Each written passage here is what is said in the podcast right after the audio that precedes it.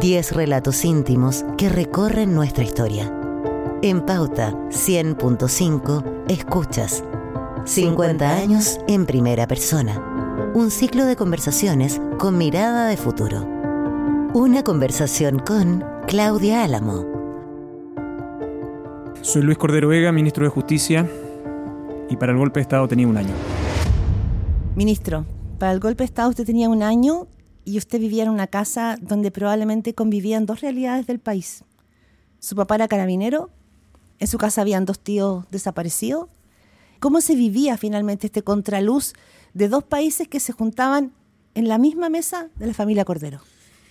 Es difícil como recordar. Yo tengo más bien recuerdo, si tuviera que tener como recuerdos precisos, los tengo como a partir de los 10 años en el fondo, ¿no? Es decir, para las, propuestas, las protestas del 83, del 82, ¿no?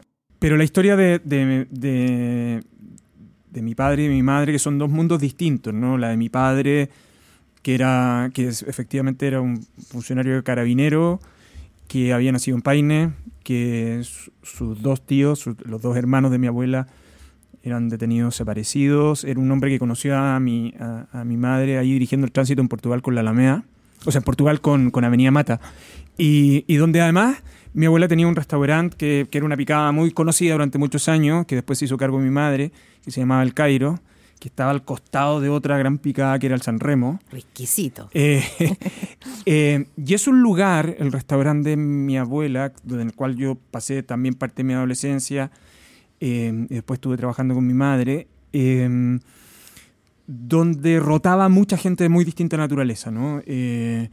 Rotaba los libreros de San Diego, rotara, rotaban eh, quienes trabajaban en San Camilo, pero también rotaban algunos dirigentes políticos como eh, Rodolfo Seguel y Manuel Busto, en el fondo. ¿no? Eh, dirigentes sindicales. Dirigentes sindicales que, mm, no sé, también rotaba el mundo de la cultura, no sé, Gonzalo Justiniano, como gente que yo cuando comienzo a recordar, y ese es un mundo, es un mundo, es un mundo donde yo crié, percibí, viví la, diversidad en el, campo, en cualquier, en, la casa de mi abuela, que yo me iba a los veranos. Y además yo trabajaba con mi abuelo en el campo. Eh, el verano tenía como un régimen que nos levantábamos, no sé, a las seis y media, siete de la mañana. Tomaba desayuno con mi abuelo y escuchaba Radio Minería con Julio Martínez. Después almorzaba a las 12. Se tomaba 11 a las 4 de la tarde. Después a las 7 y en la casa de mi abuela, a propósito de... Mm, este no era... Es un tema que no se conversaba. Eh, y mi padre también mantuvo siempre mucho silencio. Eh, la más activa entre esos dos mundos era mi mamá. Eh, y lo que eso, lo que yo, lo que yo comencé a percibir, sobre todo después de los 80, es que en ese lugar había mucho dolor, porque porque claro, mi padre era un funcionario carabinero común y silvestre en el fondo, ¿no? Pero tenía su historia, la de su familia. En ese lugar había mucho dolor, en la casa de, del abuelo había mucho dolor. Sí. Ya, porque en el fondo daban eh, probablemente el nombre de, estos tíos que fueron desaparecidos, eh, eran fantasmas. ¿Cómo lo vivía el niño? ¿Cómo lo vivía el niño Luis? Eh, mi padre se llamaba Luis, yo me llamé Luis.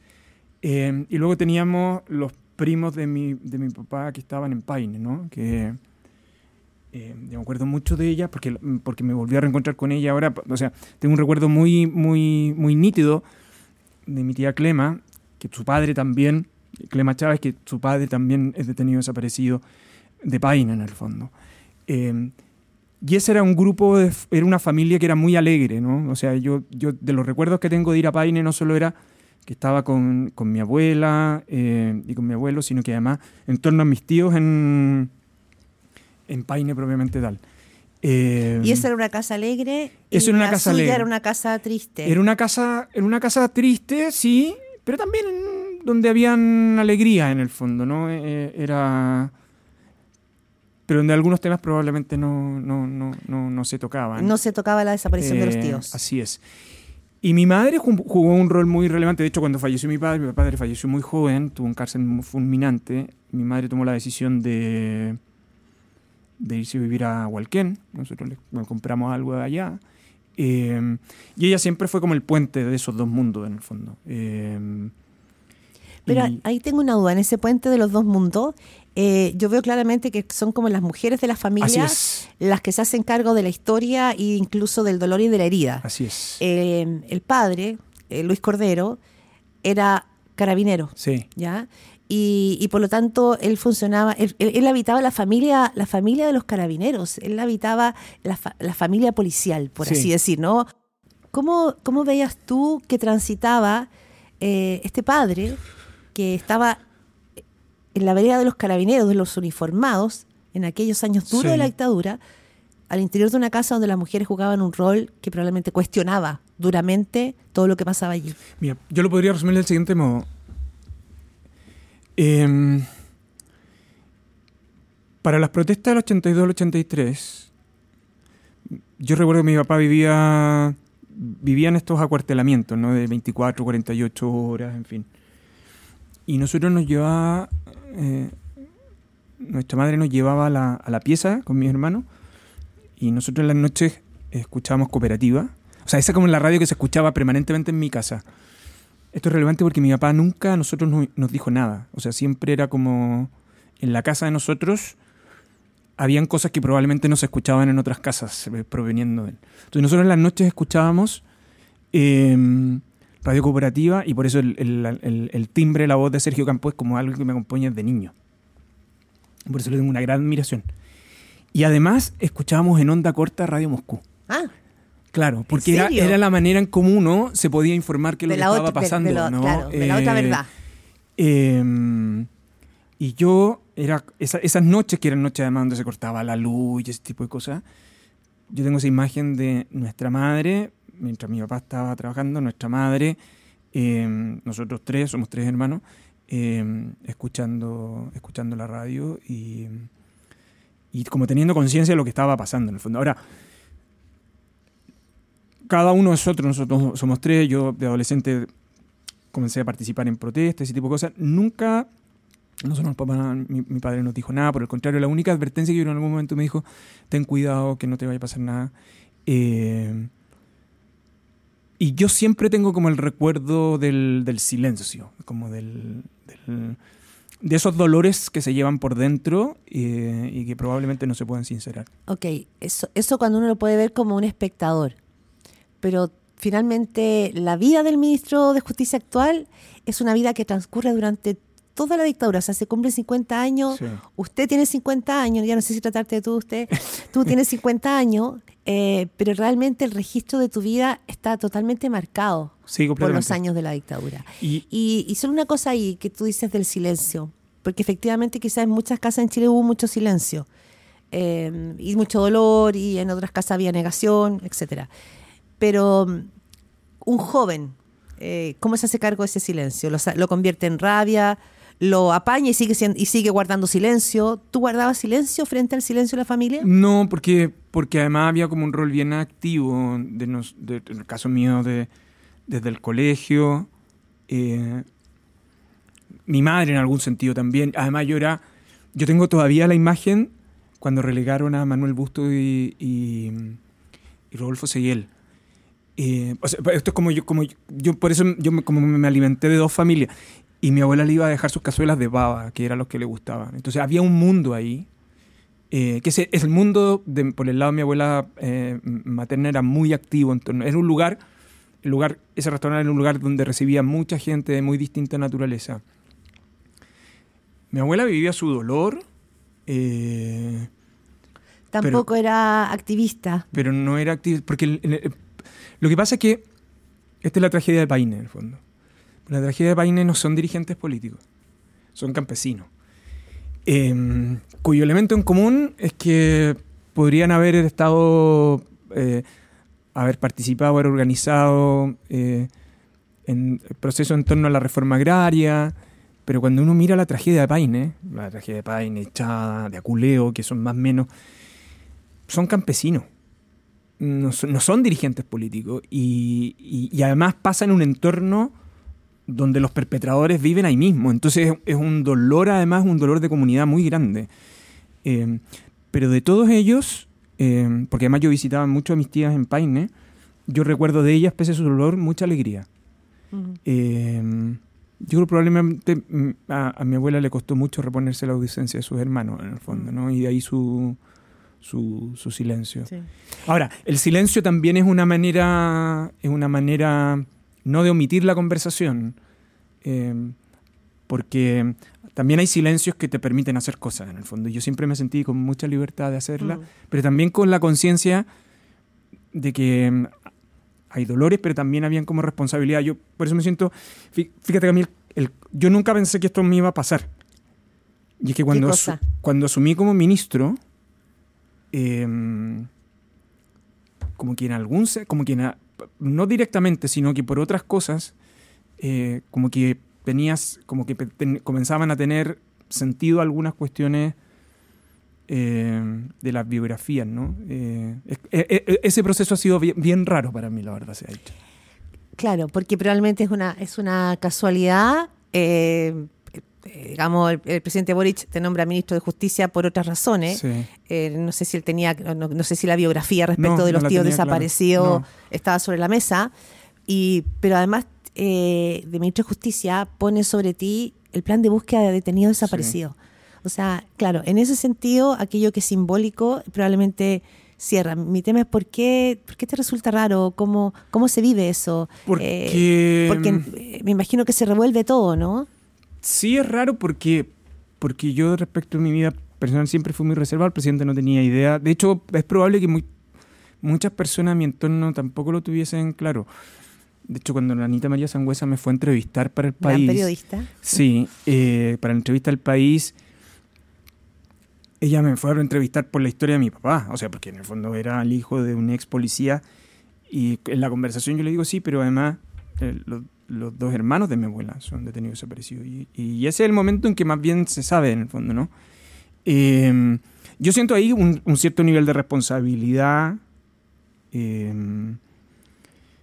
por lo que ello implica, lo, lo- que ello implica desde el punto de vista de lo que, significa para el país, pero eh, es raro porque, claro, cuando yo asumí, presidente efectivamente habrá tenido otras razones en consideración para nombrarme, él, él no sabía de mi, de mi biografía, eh, y luego cuando aparece la entrevista al país, él me escribe. ¿Y qué te dice?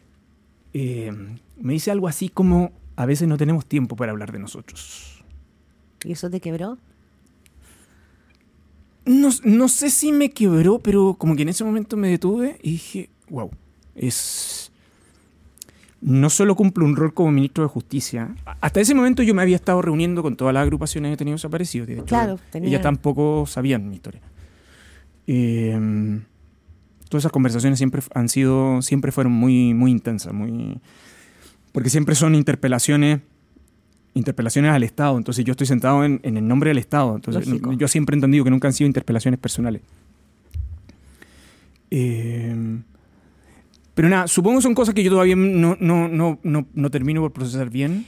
Pero Pero en, en el sentido de. eh, de que hay veces que uno cumple un rol. O sea, yo siempre. Yo soy muy institucional, creo que eh, los ministros y las ministras cumplimos un rol muy institucional. Y siempre me resisto a creer que las consideraciones personales son relevantes, en el fondo, porque uno tiene que creer en la continuidad del Estado. ¿no? habit- habitar eh, la República. Eh, vivirla en el fondo, ¿no? Eh, eh, pero plan de búsqueda, por cierto, a mí me ha tocado en lo personal. O sea, no, no puedo negar que, que- que es... que yo, yo lo he dicho estos días. yo- si a mí me dicen de los mandatos que tengo el presidente, que, que son varios, que son relevantes, en esto yo además eh, tengo un compromiso personal, eh, completamente. Sí. Te quería preguntar por eso, porque claro, eh, se ha hablado mucho sobre los detenidos desaparecidos, son parte de la herida de todo este proceso. Ha habido una, eh, ha habido esfuerzos desde el Estado, se ha pedido perdón en el caso de Patricio Elwin, después vino la, la, eh, comisiones para recoger la tortura, pero siempre se ha hablado desde ahí, internamente como en la familia. Me imagino cuando el presidente Boric eh, te llama y dice no tenemos tiempo para hablar de nuestra historia, la historia se hace más presente y esos tíos aparecen eh, sentados en tu escritorio de ministro de Justicia, quizás esos tíos aparecen ya de una manera humana y con una, quizás con otra real, con otro peso, porque así pasan las cosas a veces Sí, en nuestras mentes. Hay una cosa que me parte- Yo, yo me, está- me había estado reuniendo con todas las, todas las agrupaciones, me reuní creo con todas. eh, y me reuní más de una vez Pero viste el rostro de tu abuela en muchas de esas caras. Lo que pasa es que en una de las reuniones, eh, que son como de dos caras, o, yo las he invitado a conversar o ellas me han pedido reunión, en fin, me, reúno con la agrupación de, de familiares de detenidos desaparecidos de Paine. Y, y ellas llegan con un, con un durazno y una mermelada. y ese fue un momento bien... eh, En ese momento yo me quedé un poquito, sí. Porque eh, sentí volver a mi abuela. En ese durazno y en esa mermelada. Sí. Pero qué cómplice lo de ellas, ¿no? Y qué bonito como ahí finalmente hace, hace un giro la vida. Eh, Sí, porque te, tenían- pus- te puso rápidamente en el lugar desde una empatía, desde una historia común. Sí, y. Y. mm, Y fue bien. Porque fue una reunión muy familiar. Sabías de lo que estaban hablando. Porque yo me crié en dos familias, la de mi abuela materna y paterna y, y- y la de mi abuela paterna también, donde. donde la comida es como muy importante. Ay, bueno, estaba el restaurante, en el Cairo. Y en, y en el campo la comida es como fundamental. Entonces to- yo, yo aprendí a socializar, de hecho, hasta el día de hoy yo... Yo... Quienes me conocen saben que en general yo pre- siempre prefiero conversar en torno a un plato de comida. Eh, y, y en el campo yo me acostumbré mucho a eso, en el fondo. Y, y además a que el cariño se muestra a través de eso. Eh, entonces cuando llegaron cuando llegó Flor Lazo a, y, me tra y me dice, "Mire, le mandamos esto, fue para mí, uf, fueron como los olores de Volquén de nuevo. Em, y después yo quedé de ir a verlas y, y fui al memorial, que fue también una reunión bien intensa y todo. Em, aproveché a ver a, mi, a mis tías que no veía hace mucho tiempo. eh, em, y fíjate que a mi, tía Clema, que no la veía hace mucho tiempo, yo nunca la había visto con la foto de su papá colgada. Y, y ese día la vi. Eh, entonces era todo como, era un momento de, de mucha familiaridad, pero también de mucha... Era como... Pero también que estaba yo asumiendo un rol ahí. Eh, y me vine con, por cierto, me vine con... Me vine con comida vuelta, en el fondo, Por ¿no? supuesto, Como- con tu mermelada y con el sabor de la, Sí, de la vida. y yo diría que tras eso, o sea, el plan, de- plan nacional de búsqueda estaba bien avanzado y todo, ¿no? Y hay un gran equipo de gente trabajando ahí.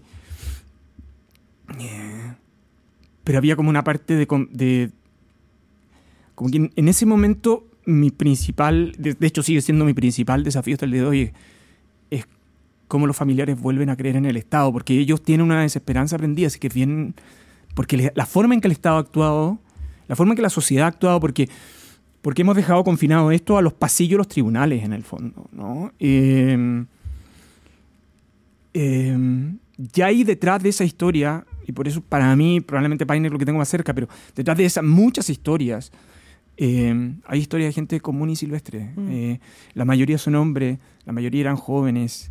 eh, entonces la mayoría no tenían militancia política conocida. Ahora, en esta vuelta, en este giro de la vida, eh, tú te reencuentras con tu infancia, con los olores, con tus tías, con el recuerdo de una, de una herida, ¿no? Que Sí. marcó familiarmente. Pero llegas convertido en hombre de Estado.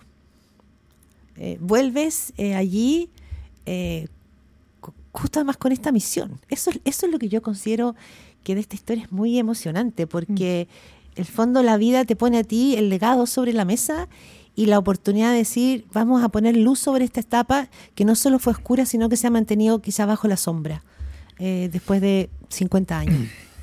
Sí, y, y es como llenarme de contradicciones también, ¿no? Porque yo soy un... eh, yo como profesor de Derecho además soy, soy, soy obsesivo por la racionalidad del derecho, porque creo que ahí donde el derecho pone racionalidad aleja la, la- la emoción contingente que a veces nos, nos lleva a tomar decisiones equivocadas, pero yo asumí este cargo con, con lo que institucionalmente representaba, pero, pero pero la vuelta de la esquina me, esperaba una historia personal que no, que no pensé porque, porque además esto comenzó siendo una situación muy muy distinta porque des- eh, se había estado discutiendo en Nain Retamal y, y nosotros es- esa noche con la ministra Toda volvimos del Congreso eh, pues yo había estado trabajando con ella en ese proyecto eh, que fue muy difícil. Y yo estoy llegando a mi casa del Congreso y, y- y me avisan que, que- que han- le han disparado a, a un carabinero, sí, y, y me piden, me dice, tienes que acompañar a la ministra a la ministra Toa y fuimos a la posta central eh, y yo me acuerdo de haber visto al general Yáñez muy quebrado. Eh, y vi a varios carabineros, entonces como que de nuevo, ahí yo... De nuevo, el padre con eh, uniforme. Claro, y qué, qué es, qué es lo que... mm, Y veo a, a- a la seño- a, a- su esposa que estaba recién embarazada, o sea, que estaba embarazada, que de hecho tenía un embarazo bien, bien bien Avanzado. avanzado. Eh, y yo veía al general Yañez muy, muy quebrado. Y yo le dije no, que yo entendía su, su, su dolor, ¿no? Qué mal, qué mal yo eh, venía esa familia en el fondo. Y el día del, el día del funeral, eh, el general Yañez me, me llevó y me llevó la ficha de mi papá.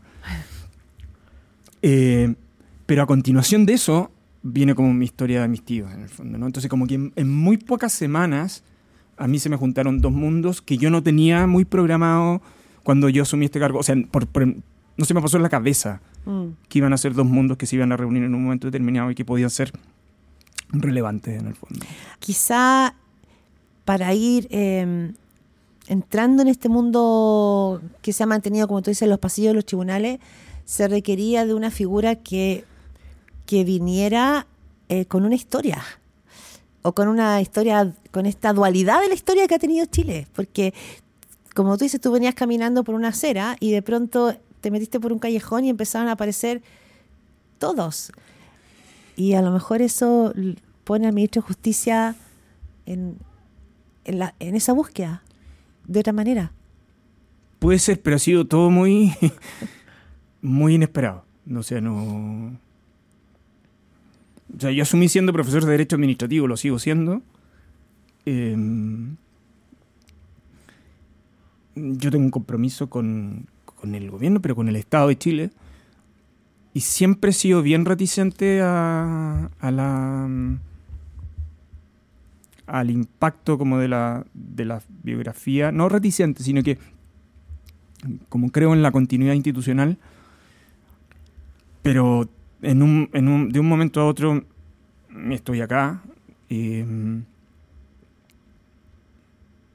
eh, soy un convencido de lo que hay que hacer en Plan Nacional de Búsqueda. Y, mm, y como que como que la historia, como los olores de, de la comida de mis abuelas, de mi mamá también.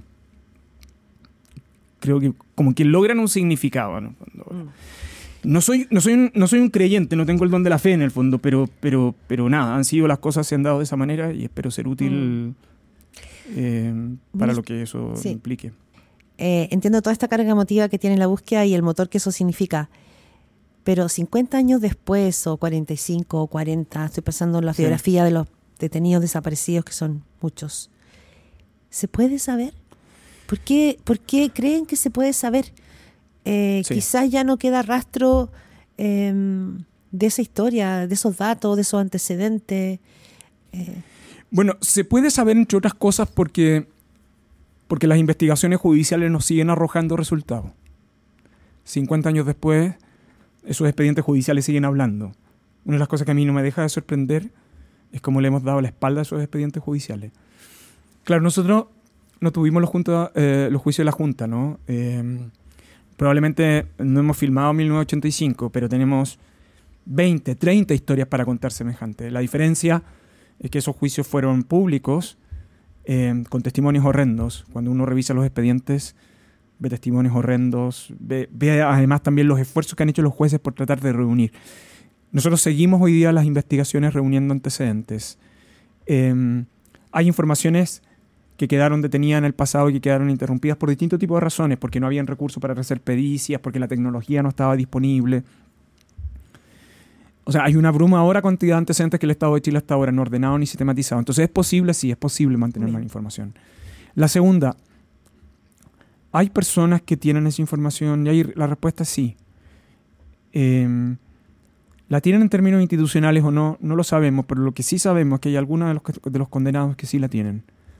Algunos de ellos han estado dispuestos a hablar por dos motivos, o porque quieren sumar atenuantes para procesos siguientes, o bien porque quieren terminar en sus últimos días con alguna decisión. Eh, yo todavía tengo la mm, el relato de uno de los ministros, de uno de los jueces de dedicación exclusiva con los cuales nosotros nos hemos reunido, y que uno de ellos lo que él relataba es que había tomado o había persuadido finalmente que le entregara el lugar donde podían encontrarse hallazgos. Eh, fundamentalmente tomaba la decisión porque quería que el día de mañana, si sus nietos buscaban el nombre de él en cualquier buscador, eh, no solo apareciera que había sido un violador de derechos humanos, sino que había también contribuido a, encontrar esos restos. Eh, yo creo que todavía tenemos mucho por... por y, lo, y una de las cosas que, que, que, nosotros en particular hemos tratado de hacer, si, si hay una síntesis del Plan Nacional de Búsqueda, es que en Chile se cometieron violaciones a los derechos humanos y en segundo lugar, que esas violaciones no solo todas las repudiamos, sino que deseamos que no vuelvan a ocurrir. Y yo por eso lo he dicho, yo con todas las personas que he conversado del Plan Nacional de Búsqueda, incluyendo personas de la oposición, nunca me he encontrado con una objeción de lo que eso significa, porque en algún sentido esa memoria supone una, una cicatriz que, de la cual en la medida que uno la enfrenta, una también se puede hacer cargo de esos dolores. No solo son los dolores de las víctimas y de los familiares como víctimas, sino que también en algún sentido de la sociedad chilena. es una manera de comprometernos colectivamente también. Es cierto, a partir del dolor, pero la única forma de que uno dimensione la importancia de cuidar la democracia. En Pauta 100.5, esto fue 50 años en primera persona. Relatos íntimos que recorren nuestra historia con mirada de futuro. Todas las entrevistas disponibles en nuestro sitio www.pauta.cl.